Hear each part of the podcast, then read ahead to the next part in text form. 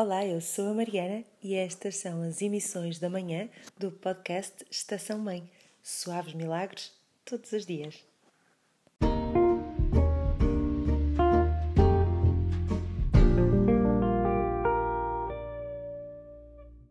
Bom dia, bem-vindos à emissão da manhã do Estação Mãe. Espero que estejam bem e com energia para a maratona do dia.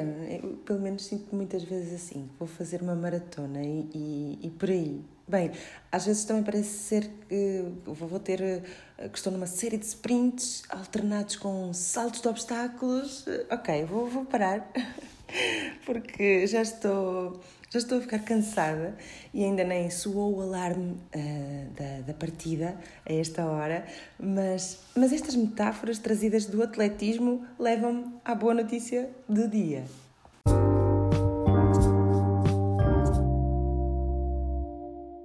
Muitas vezes a Nike já revolucionou o mundo do calçado, sobretudo na área desportiva.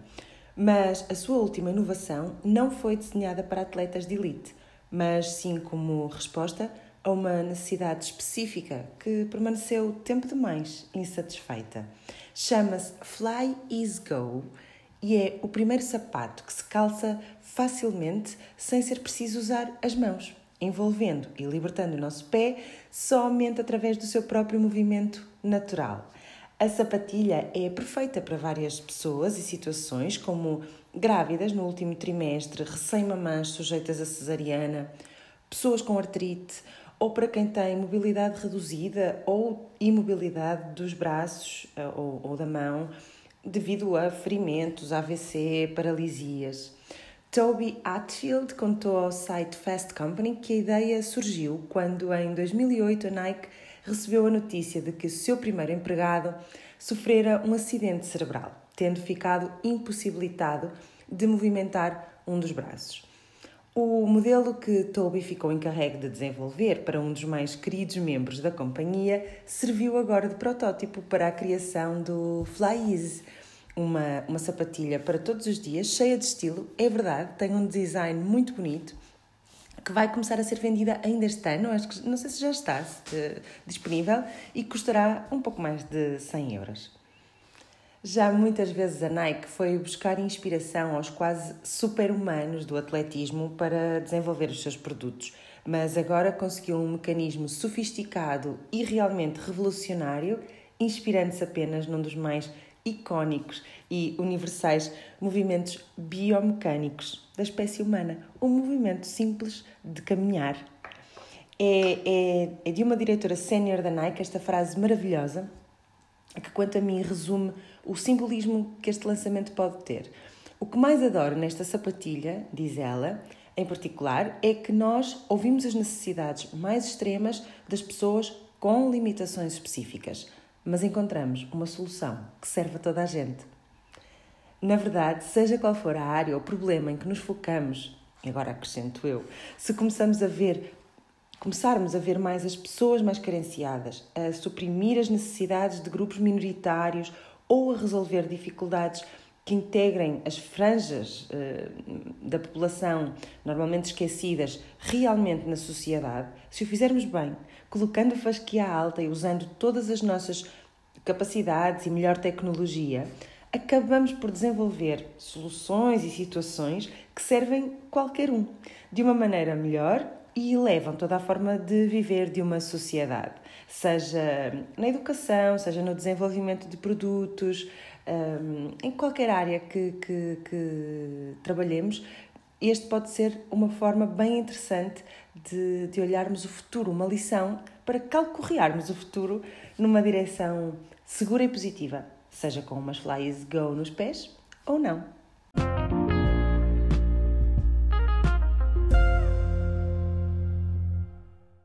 E inspirada pelas reflexões que esta inovação da Nike me trouxe, porque é capacidade de ver mais longe e fazer diferente, trazer novas formas de atuar ou reinventar a nossa área de atuação, que nos vai manter à tona e à frente no futuro próximo, não resisto a partilhar convosco três formas práticas para desenvolvermos o nosso pensamento criativo. Um, aprendi-as com Joseph Granny.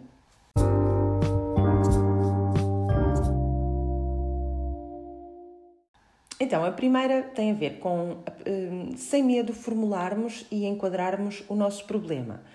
Partilhá-lo em voz alta, dizê-lo, ou melhor ainda, escrever na, nossa, na, na, na tua agenda, nas notas do telefone, a situação que queremos resolver. E podemos anotar também algumas ideias ou soluções que nos surjam no momento, mas depois afasta-te da situação, tira do teu pensamento por um pouco, desliga a mente consciente e permite que a tua intuição, sabedoria do inconsciente, recursos mentais que temos de fazer ligações criativas, experiências anteriores, aconteçam, às vezes, abaixo do, do nosso nível de atenção. E passados uns dias, talvez se dê um momento aham ou eureka. 2. Obedece à tua curiosidade.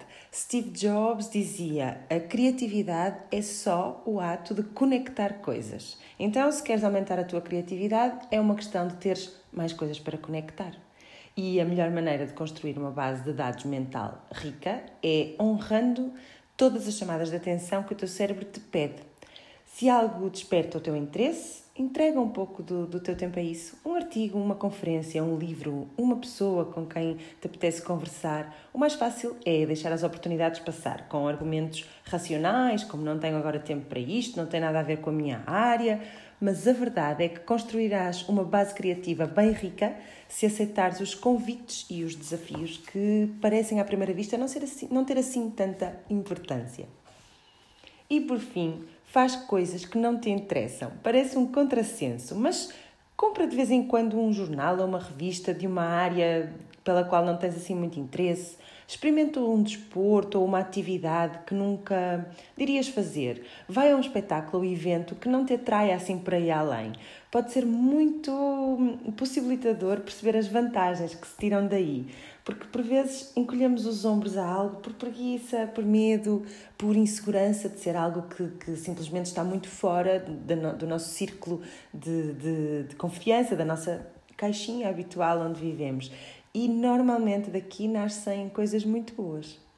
Como habitual, os links de referência ficam nas notas do episódio e que a força fique connosco para levarmos bem e para a frente esta quarta-feira. Até amanhã!